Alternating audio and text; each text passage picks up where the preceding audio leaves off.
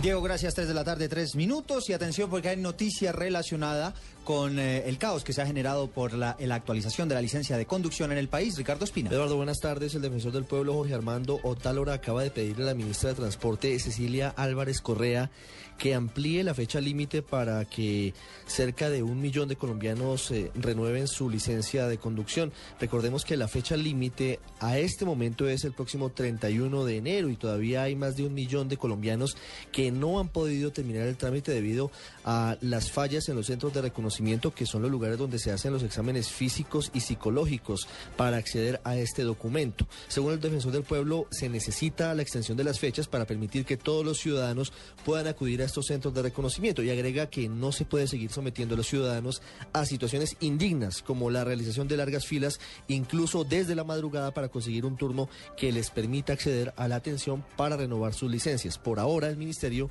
dice que no tiene contemplado la ampliación de este plazo. Ricardo Espina, Blue Radio.